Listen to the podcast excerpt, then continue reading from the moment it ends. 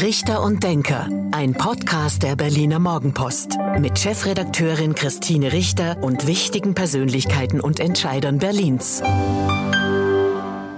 Hallo und guten Tag. Herzlich willkommen zum Podcast Richter und Denker der Berliner Morgenpost. Mein Name ist Christine Richter. Ich bin die Chefredakteurin der Berliner Morgenpost. Und heute denkt mit mir Katja Kager, die DGB-Vorsitzende in Berlin und Brandenburg. Hallo, herzlich willkommen. freue mich sehr, hier zu sein. Ja, Frau Kager, vielen Dank, dass Sie zu uns an die Friedrichstraße gekommen sind. Wir wollen heute reden über die Arbeitsmarkt- und die Ausbildungsplatzsituation, aber erstmal kommen wir zu Ihnen, Frau Kager. Sie sind seit Anfang des Jahres DGB-Vorsitzende in Berlin und waren vorher in Hamburg. Aber Sie kennen Berlin ganz gut. Wie ist es so, wieder hier zu sein? Naja, ich bin ja seit 98 schon in Berlin, habe hier bei Pixelpark damals gearbeitet, also damals, als die New Economy so groß wurde, ähm, war dann bei Verdi ähm, in dem Projekt, was extra für die Medienschaffenden aufgelegt worden ist, habe dann nochmal an der TU und an der HU studiert, also wirklich habe eine lange Biografie mit Berlin und hatte dann einfach die Chance als Vorsitzende in Hamburg ähm, den großen Sprung nochmal zu wagen. Und ähm, heute würde ich sagen, ich war quasi ausgeliehen. Ähm, und nach acht Jahren bekam ich jetzt die Chance, hier wieder her zurückzukommen. Und natürlich ist das toll, äh, wenn gleich es natürlich auch nochmal was anderes ist weil ich bin ja nicht nur die Vorsitzende von Berlin, sondern auch von Brandenburg und in dieser Aufgabe DGB-Chefin zu sein, ist dann schon noch mal was anderes ähm, als vorher quasi nur in Anführungszeichen Beschäftigte in dieser Stadt zu sein. Ich gucke natürlich jetzt ganz anders auf die Politik. Ich gucke jetzt ganz anders auf die äh, Gemengelage in Berlin und in Brandenburg, was politische Themen angeht und wie wir auch als Gewerkschaften da eine Stimme haben können. Sie waren immerhin acht Jahre in Hamburg. Ähm, Fiel es jetzt leicht zurückzukommen? Hamburg ist eine schöne Stadt. Ich glaube, das sind die meisten Berliner, die ich bisher getroffen habe, sagen das auch. Also Hamburg ist die einzige Stadt nach Berlin, in der man leben kann, ja. Und das ist auch tatsächlich so. Sie ist schön. Sie hat eine sehr andere Struktur. Das finde ich im Vergleich sehr spannend, weil es ja äh, sehr viel zentraler organisiert ist. Die Bezirke haben dort ähm, weniger Eigenleben. Sie sind aber ja auch im Vergleich zu Berlin natürlich sehr viel kleiner. Und dadurch ist das Arbeiten in Hamburg auch sehr interessant gewesen, weil sehr viel sehr schnell geht. Es gibt sehr kurze Wege. Ähm, bin aber sozusagen mit dieser Erfahrung von acht Jahren jetzt für Berlin-Brandenburg sehr gut vorbereitet. Und es gibt auch noch mal eine ganz andere soziale Struktur und ein anderes Unternehmertum, ein anderes Bürgertum in Hamburg. Ja, ich würde das schon also in mehrfacher Hinsicht. Ähm, das eine ist in Hamburg prallen natürlich die sozusagen die Spaltung der Gesellschaft sehr viel heftiger aufeinander. Es gibt einen Reichtum, der ist wirklich unfassbar. Äh, das ist auch was, was mir in Berlin noch nie irgendwo begegnet ist und auch bis zum heutigen Tage nirgendwo begegnet. Also was sozusagen diese Wucht des alten Geldes angeht. Äh, zugleich gibt es auch so eine alte Kaufmannstradition, so verhält man sich dann auch miteinander. Das ist so, ne, der kaufmännische Handschlag, den gibt es auch heute noch. Und gleichzeitig gibt es natürlich sehr viele Menschen, die nicht auf der Sonnenseite der Alster geboren sind und äh, wo große Abhängungsprozesse stattfinden, äh, wo auch das soziale Gefüge auseinandergerät. Also auch da hat Hamburg wie jede Großstadt und wie Berlin eben auch ähm, sehr viel zu tun, unsere Gesellschaft zusammenzuhalten und zu gucken, wie kriegen wir das hin, dass ähm, wir wirklich besser umverteilen, besser ausgleichen, für Bildungschancen, Gerechtigkeit zu sorgen. Das ist eine riesige Aufgabe und die haben wir natürlich hier auch. Ähm, Frau Kager, Sie kommen aus einem, kann man sagen, klassischen Arbeiterhaushalt. Ihr Vater war Arbeiter, Ihre Mutter war Gewerkschafterin. Ähm, ich habe nachgelesen, Sie sind schon als Kind auch mit zu Demonstrationen genommen worden. War das für Sie auch so eine Motivation, dann auch in die Richtung Gewerkschaften zu gehen, sich dann dort zu engagieren?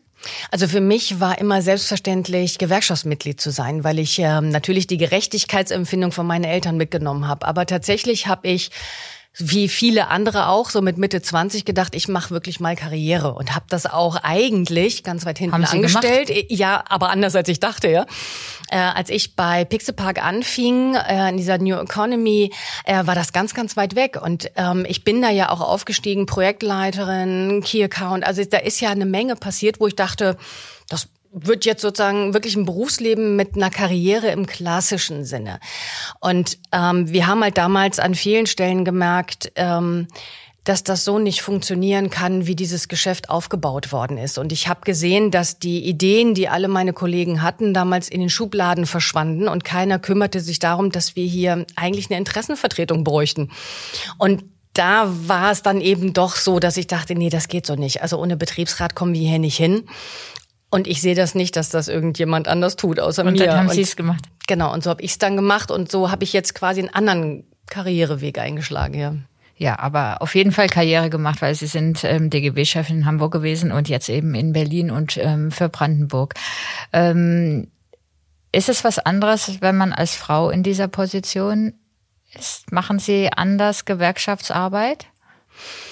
Das finde ich ehrlich gesagt von mir aus selber schwer zu beantworten, weil ich ja drin stecke. Äh, aber das, was ich von außen zurückgemeldet bekomme, äh, würde ich mal so interpretieren, im Prinzip ja. Also da ist schon eine Menge, was ähm, anders läuft als bisher. Manchmal bin ich mir nicht sicher, ob das eben auch positiv gesehen wird, einfach weil es mal nicht ein Mann ist, der da auftritt, äh, wenngleich ich ja hier auch nicht die Erste bin. Ähm, genau, in Berlin sind Sie nicht genau. die Erste auf Bundesebene mit Frau ähm, Jasmin Fahimi ist halt jetzt auch die erste, erste, jetzt erst. In Hamburg war ich auch die erste Frau auf dem, auf dem Stuhl. Und da merke ich schon, ähm, ich habe sehr lernen müssen, wie diese Männer Welt funktioniert. Im Sinne von, wie setze ich mich durch, wie setze ich Themen, wie bewege ich mich, was ziehe ich an, was geht, was geht nicht. Also das ist schon etwas, wo, wo ich sehr justieren musste, ähm, um auch sozusagen als Person wahrgenommen zu werden mit meinen Inhalten und nicht nur als ich komme in irgendeine von diesen legendären Schubladen. Ja? Also das ist schon was, was sehr anders ist. Und ich versuche natürlich auch sehr anders zu führen und zu leiten. Das heißt sehr viel kooperativer, sehr viel konstruktiver, sehr viel mehr im Team, viel weniger ich bin sozusagen die Alleinmacherin. Ähm, das ist was, was mir sehr viel zurückgespiegelt wird, was bisher häufig vorkommt, wenn Männer führen. Äh, da habe ich einen sehr anderen Anspruch. So ähm, haben ja meine Stellvertreterin und ich ja auch quasi eine Doppelspitze. Also Nele Techen und ich teilen uns wirklich dieses Amt. Äh, jeder mit einer Zuständigkeit. Äh, Nele ist nicht auf einen, sozusagen auf einen Seitenposten verwiesen, sondern wirklich, wir machen das sehr partnerschaftlich. Das ist schon sehr ungewöhnlich in dieser Position. Und da unterscheiden sich Gewerkschaften nicht von Unternehmen, von der klassischen Industrie? Naja, also wir sind auch, wie ich immer zu sagen pflege, auch ein Spiegel dieser Gesellschaft. Das heißt, in uns Gewerkschaften finden wir alles, was wir da draußen in der Gesellschaft auch finden. Und die, die Gesellschaft war sehr Männer äh, geprägt, ähm, sehr Männer dominiert, gerade in den Führungsetagen. das ändert sich jetzt an ganz vielen Stellen, so eben auch bei uns. So, aber natürlich haben wir diese, in der Hinsicht dieselbe Geschichte wie viele andere auch, ja. Und wenn Sie sagen, Sie überlegen, was ziehe ich an, wie bewege ich mich, wie, ähm, wie rede ich, ähm, wo ist da der Unterschied? Können Sie das festmachen? Naja, es gibt so einen Klassiker, den, glaube ich, ähm, alle kennen, seitdem es diese wunderbare dänische Serie Borgen gegeben hat. Äh, die klassische Situation, man kommt irgendwo rein zu einem Meeting und die Frage ist, wo setze ich mich hin? Und natürlich ist die erste Idee ähm, am Anfang auch bei mir gewesen, natürlich setze ich mich an die Längsseite in die Mitte, weil dann habe ich sozusagen mein, meine Leute um mich. Ja? Und das Erste, was mir äh, dann gesagt wurde, ist, no way. Du bist die Führungsperson, du bist die Chefin, also ans Kopfende, alleine, sozusagen, damit du alle im Blick hast, ja. Das sind so Klassiker, äh, die man lernen muss. Und davon gibt es natürlich eine ganze Menge. Also auch ähm, gibt ja schöne Ratgeber und da ist an manchen Stellen auch wirklich was dran. Also wie nehme ich zuerst das Wort? Ähm, wie zeige ich allen, dass ich hier das Rudel führe und so? Das sind natürlich lustige Spielchen, die muss man an manchen Stellen kennen.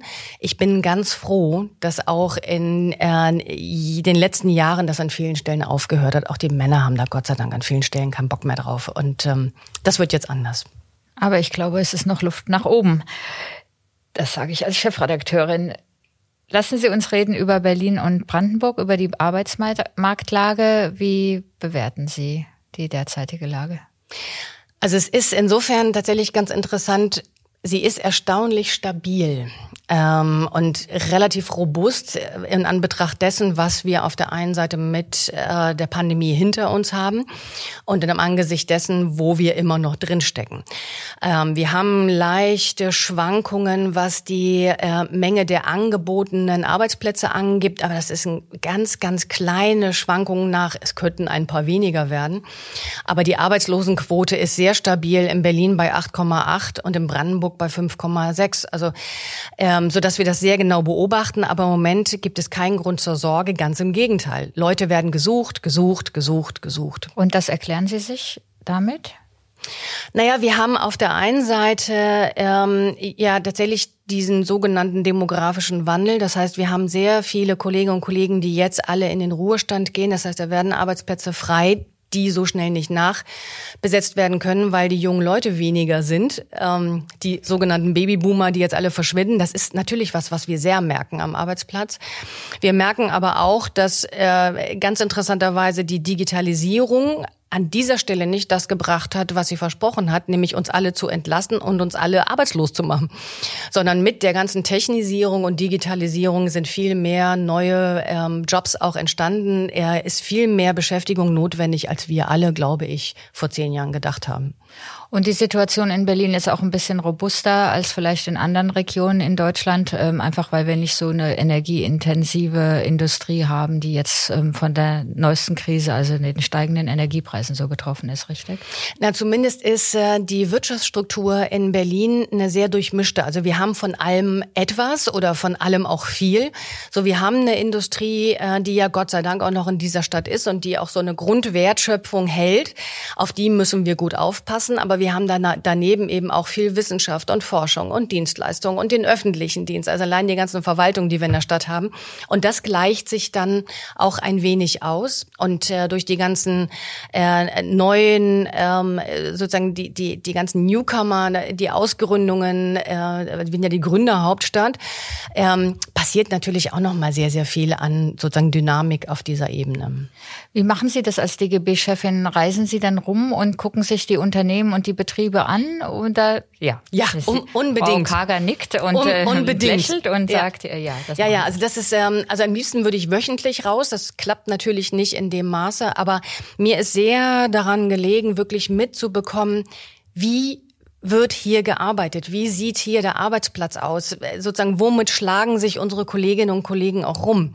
Ähm, und deswegen versuche ich alles, um mit meinen Gewerkschaften und den Betriebs- und Personalräten vor Ort ins Gespräch zu kommen, mir das anzugucken, weil dann kann ich natürlich auch besser übersetzen, was bei denen im Betrieb knirscht, können ganz viele vor Ort nur bedingt selber lösen. Ganz häufig brauchen wir Rahmenbedingungen, die ähm, die Politik schaffen kann, die das, äh, die die äh, Verwaltungen schaffen müssen, um Dinge besser zu machen. Der Arbeitsschutz ist zum Beispiel so ein Thema. Ja, da kann bis zu einem bestimmten Grade der Betriebsrat sagen: Okay, wir müssen eine Gefährdungsbeurteilung machen, wir können das alles einschätzen. Der Arbeitgeber muss ein paar Sachen beenden, aber wir geraten da immer faktisch an gesetzliche Grenzen. Und das ist der Moment, wo ich dann reinkomme und sage, okay, liebe Arbeitssenatorin ähm, oder liebe Gesundheitssenatorin oder lieber äh, Wirtschaftsminister in Brandenburg, wir haben da ein Problem.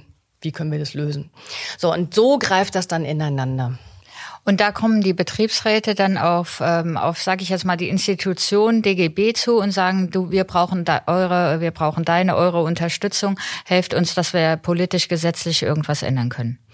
Äh, meistens wird das transportiert dann über die Gewerkschaften selbst. Also unsere Leute wenden sich natürlich erstmal immer an ihre Gewerkschaft äh, und sagt, ich habe da ein Problem. Und wenn die Gewerkschaft dann äh, mit ihren Mitteln nicht weiterkommt oder wir vor allem feststellen, das geht nicht nur der einen, dem einen Betrieb so oder der einen Gewerkschaft so, sondern das haben irgendwie alle. Ja, also Arbeitszeitproblematik, Überstundenproblematik, jetzt diese ganze Pandemie-Thematik. Ne? Wie machen wir da den Arbeitsschutz? Sind Sachen, das haben alle. Und das ist so der Moment, wo dann auch die Gewerkschaften auf mich zukommen und sagen, wir müssen da mal gemeinsam versuchen, was vorwärts zu bringen. Wie ist denn der Organisationsgrad in Berlin und Brandenburg? Also nicht jedes Unternehmen hat einen Betriebsrat, nicht jeder Arbeitnehmer ist Mitglied in einer Gewerkschaft. Ähm, sind Sie zufrieden mit dem Organisationsgrad in der Region? Wir können natürlich niemals zufrieden sein, weil das Ideal ist natürlich irgendwo bei 90 Prozent. Das haben wir bei dem einen oder anderen Betrieb, aber wir haben auch genauso die 10 Prozent bei dem einen oder anderen Betrieb. Ähm, wir haben in dem Sinne keine Statistik über beide Bundesländer.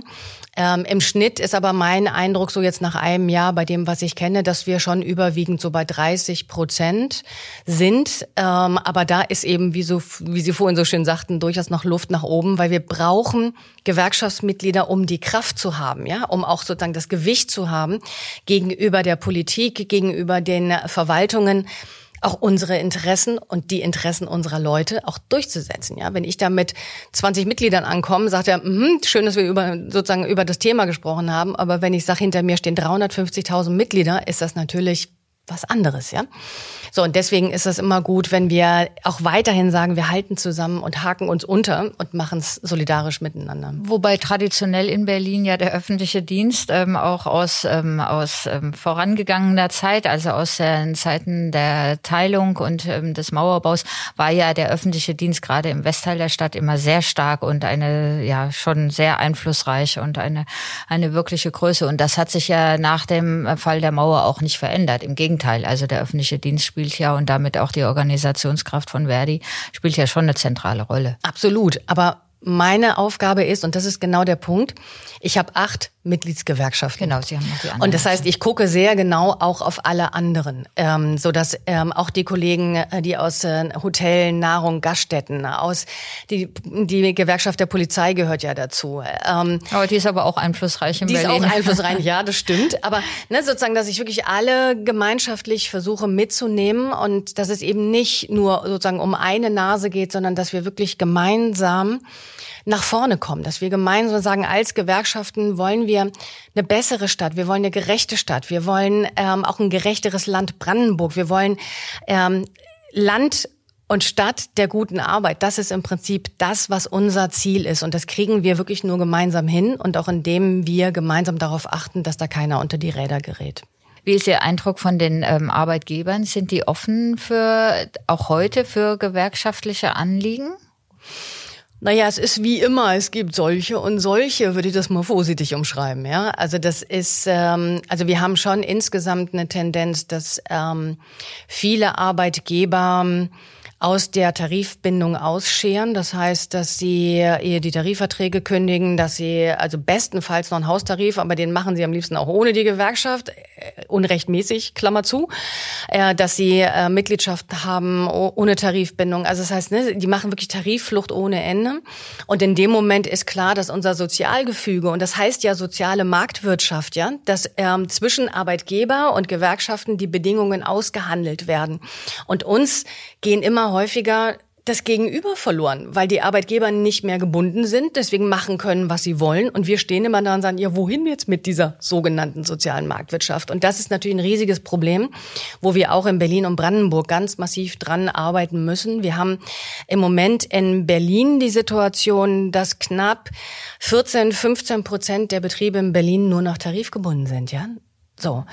Und das ist schon einigermaßen Wild West. Und das heißt, im Brandenburgischen zum Beispiel in der Folge, dass wir immer noch an der Stelle sind, dass äh, in Brandenburg wir ein äh, Lebenseinkommen der, der, der Bevölkerung haben, was gerade mal 70 Prozent des Niveaus vom Westen erreicht. Ja? Also das heißt, Brandenburg ist immer noch verdammtes Niedriglohnland und das geht eigentlich nicht mehr im Jahr 2022. Ja? Aber das hat natürlich damit zu tun, dass äh, die Arbeitgeber ihre Bedingungen selber einfach diktieren und das geht dann eben auch billig. Das ist ein Grund, ähm, wenn es keine Tarifverträge gibt, dass dann eben auch die Löhne dann doch nicht über die Zeit, ähm, Zeit gestiegen sind. Wir haben in Berlin ja sehr viel ähm, nicht nur berichtet, sondern auch in der Corona-Zeit erlebt, dass die Lieferdienste sehr stark nachgefragt werden. Ich sage jetzt ein Stichwort, was viele Zuhörerinnen und Zuhörer auch wahrscheinlich kennen, eben Gorillas waren sehr erfolgreich. Innerhalb von wenigen Minuten wird, ähm, wird die Ware nach Hause geliefert. Ähm, da gibt's aber auch Arbeitsbedingungen, die schon sehr, sehr schwierig sind, um es vorsichtig zu formulieren. Was machen Sie dann in so einem Fall als Gewerkschaft? Also wir haben da ja verschiedene Initiativen gehabt. Da ist die NGG ist dran gewesen, äh, bei Lieferando, äh, die Verdi ist dran gewesen, bei denen, die ne, wie Gorillas dann eher in Richtung Einzelhandel gehen. Ähm, wir versuchen mit den Beschäftigten ins Gespräch zu kommen. Wir versuchen die, Geschäft die Beschäftigten auch aufzuklären, also dass sie eben nicht nur Pflichten haben, sondern übrigens auch noch Rechte. Und wir haben die glückliche Situation gehabt, dass ganz viele von den Beschäftigten von sich aus dann schon relativ zügig gemerkt haben, irgendwie so geht das nicht. Also das ist das ist kein das ist keine Arbeiten, ja, was ich hier mache und von sich aus Kontakt auch zu uns Gewerkschaften aufgenommen haben. Und dann beginnt halt ein Beratungsprozess zu gucken, wo an welchen Stellen kann man individuell was tun für die Beschäftigten, was können sie selber tun, ähm, aber wie in dem einen oder anderen Fall ist es jetzt eben dahin gekommen, dass dann Betriebsräte gegründet werden. Und wir haben ähm, bei Lieferando ja inzwischen dann auch äh, die ersten Ideen zum Tarifvertrag dass sie tarifvertraglich gebunden werden. Das heißt, die kriegen ein ganz normales sozusagen Rahmenbedingungen in ihrer Arbeitswelt, die sozusagen etwas besser ist als das, was sie bisher hatten. Und wir hoffen, dass das Ansteckungseffekte hat für die anderen. Hängt aber immer davon ab, finden wir in den Betrieben selber Menschen, die das tun. Also, weil das ist ja immer der Irrtum, was viele glauben, wir können ja nicht von außen den Leuten einen Betriebsrat und einen Tarifvertrag überstülpen. Das geht gar nicht, ja? Sondern wir sind elementar davon abhängig, dass wir in den Betrieben Menschen haben, die das wollen, die sich dafür einsetzen und die dafür unsere Unterstützung brauchen. Inwieweit hilft der Mindestlohn 12 Euro? Enorm. Okay. Enorm. Also es ist wirklich, also wie gesagt, das ist, ähm, also gerade in Brandenburg, aber wir haben auch in Berlin einen unglaublich hohen Satz an Niedriglöhnern, ähm, so dass wir, ähm, also im Brandenburgischen weiß ich das, dass wir ähm, bis zu 114.000 Leute haben von diesen 12 Euro profitiert. Da müssen Sie sich mal vorstellen, ja, ähm, wo die vorher schon so lagen und es ist in Berlin durchaus ähnliche Zahlen. Das ist ein unheimlich guter Schritt, aber natürlich muss man sich vergegenwärtigen, 12 Euro die Stunde, ja. Das heißt, in Berlin kann ich davon nicht besonders gut leben. Die meisten von denen sind Aufstocker beim Jobcenter, ja, weil du davon natürlich deine Wohnung nicht bezahlen kannst und im Moment die steigenden Kosten auch nicht. Aber es ist zumindest eine untere Haltelinie, die wir jetzt schon mal geschafft haben einzuziehen und von da aus kann man sich dann besser nach oben bewegen.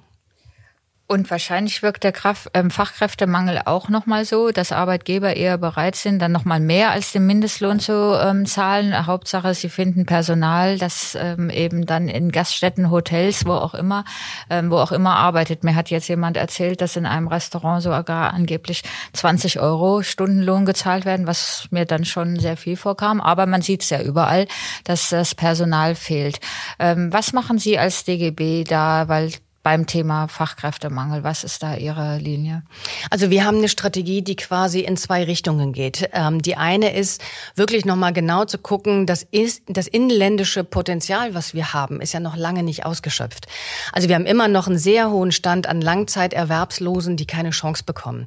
Wir haben ähm, unglaublich viele Frauen, die auf Minijobs und auf Teilzeit verharren in ganz vielen Fällen auch unfreiwillig. Wenn man sie fragen würde, würdest du mehr arbeiten, sagen sie alle total gerne, aber es fragt sie keiner, ja.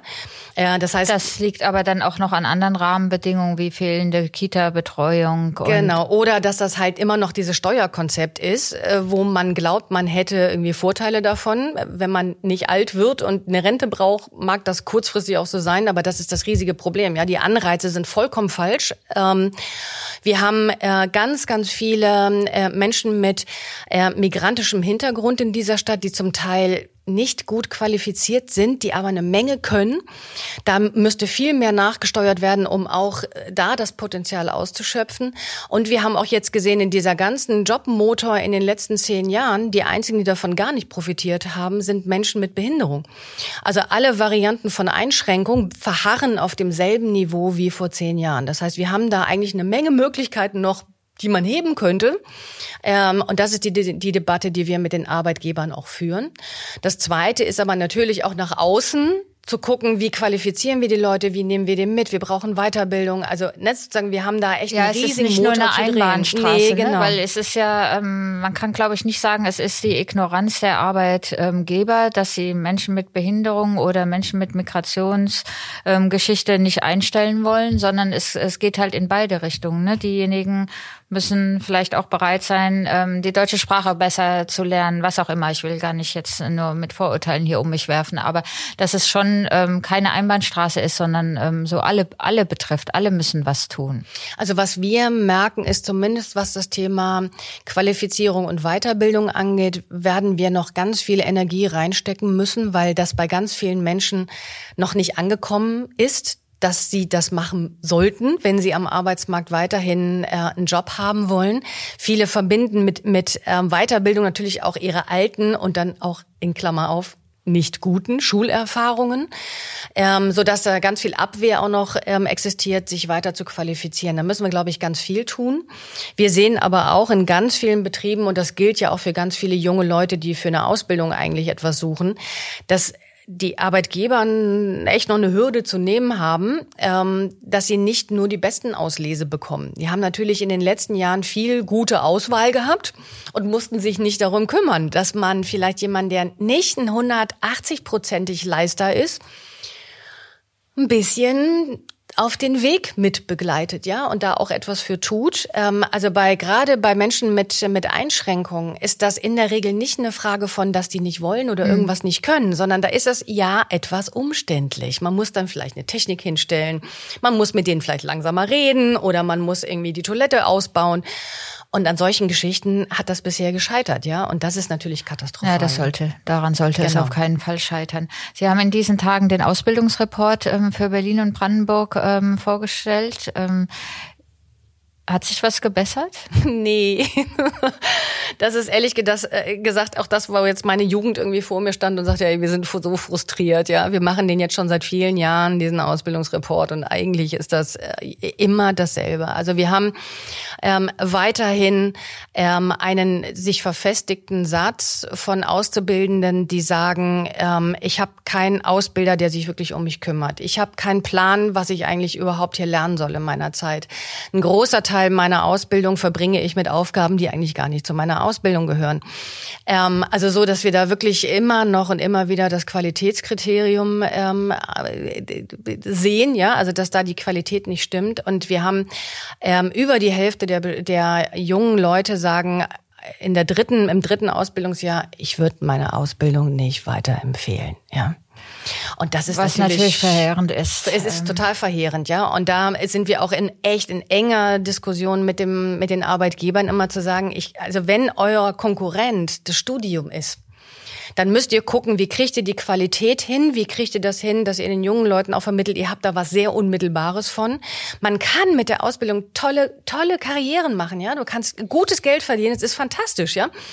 So. Ich bin auch ein Fan der Ausbildung und finde das auch immer so schade, dass ähm, man das ja auch im unmittelbaren Familienbekanntenkreis erlebt, dass immer das Ziel ist, äh, studieren oder Studium machen und es gibt so tolle Berufe. Ja ähm, es gibt tolle und, Arbeitgeber, die sich unheimlich glaub, kümmern. und ich glaube, viele, viele junge Menschen wissen auch gar nicht, was es für Berufe überhaupt gibt. Und wenn man dann jetzt so mitkriegt, wo überall der, der Fachkräftemangel ist und was man dann eben auch für Karrieren im Handwerk, wo auch immer machen kann, ja. ähm, finde ich auch, das ist eigentlich ein bisschen schade. Und es ist auch jetzt tatsächlich die, die zweite Strategie, die wir mit ähm, äh, der Arbeitsverwaltung, ähm, der Agentur für Arbeit, mit den Arbeitgebern abgesprochen haben, dass wir uns um zwei Bereiche jetzt wirklich nochmal verstärken verstärkt kümmern müssen. Das eine ist, ähm, die Berufsvorbereitung in der Schule. Also da sagen auch in unserer Befragung die jungen Leute, ich werde nicht anständig vorbereitet. Ich, äh, ich lerne nichts, also nicht genügend kennen über Berufe, welche Möglichkeiten habe ich in der Ausbildung innerhalb des äh, innerhalb meiner Schule. Und das Zweite sind tatsächlich, man muss an die Eltern ran. Also das ist jetzt auch so eine Erkenntnis, ähm, dass wir sagen, auf diesen beiden Ebenen, also auf der einen Seite im Schulunterricht die Berufsorientierung besser auszustatten äh, und auf der anderen Seite mit den Eltern ins Gespräch zu kommen, zu sagen, es müssen nicht alle Kinder Abitur machen. Und wenn wir uns die Abbruchquoten im Studium angucken, ist das Wahnsinn, die steigen von Jahr zu Jahr zu Jahr, weil natürlich ganz viele Leute in das Studium reinmarschieren, ohne da auch selber zu wissen, was da eigentlich kommt und was man von ihnen da erwartet. Und dann stehen sie da und sagen, mi, ja, was jetzt? Und ähm, es ist wieder dann so ein bisschen wie Schule, ne? Studium genau, ist ja genau, eigentlich ist was natürlich. anderes als Schule, wobei es in den letzten Jahren durch die Reform ja auch wieder mehr verschult wurde. Durchaus. Wir waren als mhm. Berliner Morgenpost kürzlich, ähm, machen wir regelmäßig ähm, Medienpartner einer Ausbildungsmesse, was ich ja persönlich total cool finde. Da gehe ich an einem Wochenende in die Arena und da sind alle da. Also mhm. da sind die, ähm, die Verwaltung da, da ist Polizei, Zoll, ähm, aber auch ähm, Anbieter bis hin ähm, zum Callcenter aus Thailand wo ich jetzt nicht unbedingt hingehen würde, aber, ähm, aber da kann ich mir erstmal als junger Mensch wirklich einen Überblick verschaffen, was es alles gibt und die haben Zeit und, ähm, und stellen einem die Berufe vor. Also es ist nur ein Baustein, aber sowas, ähm, sowas glaube ich, braucht man schon, um den jungen Menschen auch zu zeigen, es gibt mehr als nur Schule ja. und dann Uni sofort weiter. Was halten Sie denn von den ähm, neuen Vorschlägen, die ja auch darauf zielen, den Fachkräftemangel ähm, zu beheben, nämlich schnellere Einbürgerungen zu erlauben, Schrägstrich und ein Punktesystem auch in Deutschland einzuführen? Was halten Sie von den Vorschlägen der Bundesregierung? Ähm, also es ist ein wenig ambivalent zugegebenermaßen, weil unser Schwerpunkt ja tatsächlich immer noch der ist zu gucken, ähm, das, was wir an inländischem Potenzial da haben, müsste eigentlich erstmal gehoben werden. Das ist unsere Priorität eins. Äh, wir sehen aber durchaus, also bei der, ähm, bei dem großen Fachkräftebedarf in einigen Branchen, den es gibt, ähm, dass äh, das durchaus eine, eine gute Strategie sein kann, da entsprechend äh, woanders anzuwerben.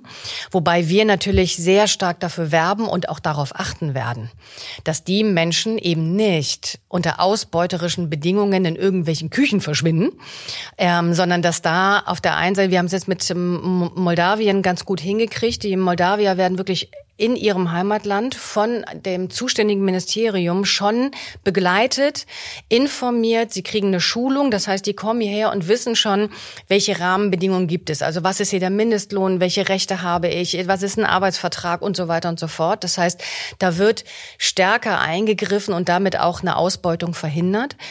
Ähm, das heißt, wenn das so geregelt ist, äh, kann man da sehr gut drauf gucken. Wir sind äh, davon überzeugt, dass das gut über die Agentur für Arbeit laufen kann, die das jetzt mit Moldawien ja auch so testet.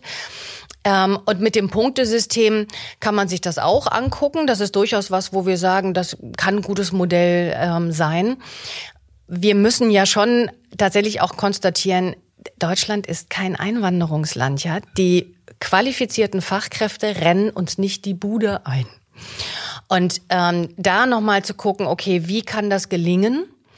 Und vor allem, wie kann das auch gelingen über diesen reinen Verwertungsaspekt hinaus? Das ist so das, was ich mit den Arbeitgebern immer diskutiere. Ihr könnt die doch nicht behandeln wie ein Stück Ware, was ihr einkauft, damit es irgendwie mal locht und in einem Jahr schmeißt ihr die wieder raus, ja? Sondern die Leute, die herkommen, denen muss man dann schon ein bisschen was bieten. Da muss man äh, einen kulturellen Kurs mit denen machen. Also wir haben ja sehr viele schon äh, aus dem europäischen Kontext mal hier gehabt, die haben das ein halbes Jahr hier ausgehalten und denen wäre das zu kalt, zu regnerisch, zu windig, zu alles andere und die wollten unbedingt wieder nach Hause, ja. Wenn man die kulturell nicht vorbereitet, in welche Gesellschaft sie kommen, hilft uns das gar nicht, ja. Dazu gehört aber auch sowas wie Familiennachzug. Dazu gehört äh, wirklich, also mal genauer zu gucken, was sind Gelingensbedingungen, damit die Menschen auch tatsächlich hier gut arbeiten können und sozusagen ihren Teil beitragen, ja, innerhalb unseres ähm, Steuer- und Einkommenssystems. Das wär's. Sie sagten gerade, Deutschland ist kein Einwanderungsland, aber bezogen auf qualifizierte Fachkräfte. Genau. Weil ansonsten würden, sind wir uns wahrscheinlich einig, dass Deutschland schon ein Einwanderungs ist, genau, ein also Einwanderungsland ist. Nicht im Sinne von sozusagen organisierten und regulierter ja. Zuwanderung, so wie es ja zum Beispiel ne, das große Beispiel immer Kanada hat, äh, sondern wir sind ein Einwanderungsland und zwar seit 100 Jahren, ja. Also alles andere wäre albern, wenn man das irgendwie anders versucht zu interpretieren. Aber wir haben eben bisher äh, durch unsere Gesetzeslage, Migration und Asyl eine Situation gehabt, wo wir kein gesteuerte, organisierte und richtig gut auch funktionierende und wertschätzende Einwanderung von qualifizierten äh, Kolleginnen und Kollegen organisiert haben, ja. Das ist der Haken. Und das war fast schon das Schlusswort, liebe Frau Kager. Schade. Dankeschön erstmal soweit, aber zum Abschluss dieses Podcasts gibt es immer ein Spiel. Ich gebe Ihnen zehn Sätze zu Berlin und zu Ihnen vor, die Sie bitte spontan vervollständigen. Okay. Mein Lieblingsort in Berlin ist? Der Müggelsee. Der Mindestlohn von 12 Euro ist? Die Mindesthaltestufe, ich wünschte, es gebe mehr. An den Berlinern mag ich? Ah, diese ehrliche, offene, schnodderige, weil ich weiß immer, woran ich bin. Das größte Problem in Berlin ist? Der Verkehr. Meine Freizeit verbringe ich am liebsten? Auf dem Fahrrad, beim Schwimmen und beim Joggen. Gewerkschaften sind wichtig, weil? Wir für die Umverteilung von oben nach unten sorgen über unsere Tarifverträge. Mein Vorbild ist? Ich weiß nicht mehr, wie sie heißt. die Darstellerin aus Borgen. Damit fing alles an. Verkaufsoffene Sonntage im Advent sind? Aus meiner Sicht nicht nötig. Kennenlernen würde ich gerne einmal. Den Schriftsteller, dessen Vorname mir gerade nicht einfällt, aber hinten Piketty heißt, hat sehr interessante Bücher über den Kapitalismus geschrieben. Und schon die letzte Frage. Vom Berliner Senat wünsche ich mir? Eine Stadt der guten Arbeit. Anständige Arbeitsbedingungen und Löhne, von denen die Leute leben können. Vielen Dank, Frau Kager. Das war der Podcast Richter und Denker der Berliner Morgenpost. Mein Name ist Christine Richter. Ich bin die Chefredakteurin der Berliner Morgenpost. Und heute hat mit mir gedacht Katja Kager, die DGB-Chefin in Berlin und Brandenburg. Vielen Dank. Das war Richter und Denker. Vielen Dank fürs Zuhören. Schalten Sie nächste Woche wieder ein zu einer neuen Folge mit Berliner Morgenpost Chefredakteurin Christine Richter.